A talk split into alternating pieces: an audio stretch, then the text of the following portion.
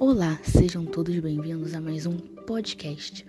Hoje eu vou falar sobre um assunto que realmente mexe com a vida de todos, que é o amor. Mas o amor próprio.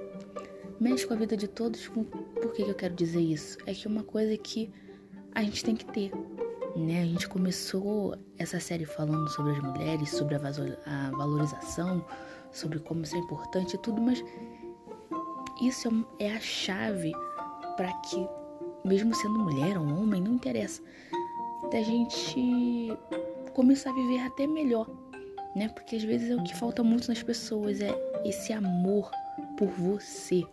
Colocar o eu me amar acima de qualquer pessoa, de qualquer expectativa, de qualquer. de tudo.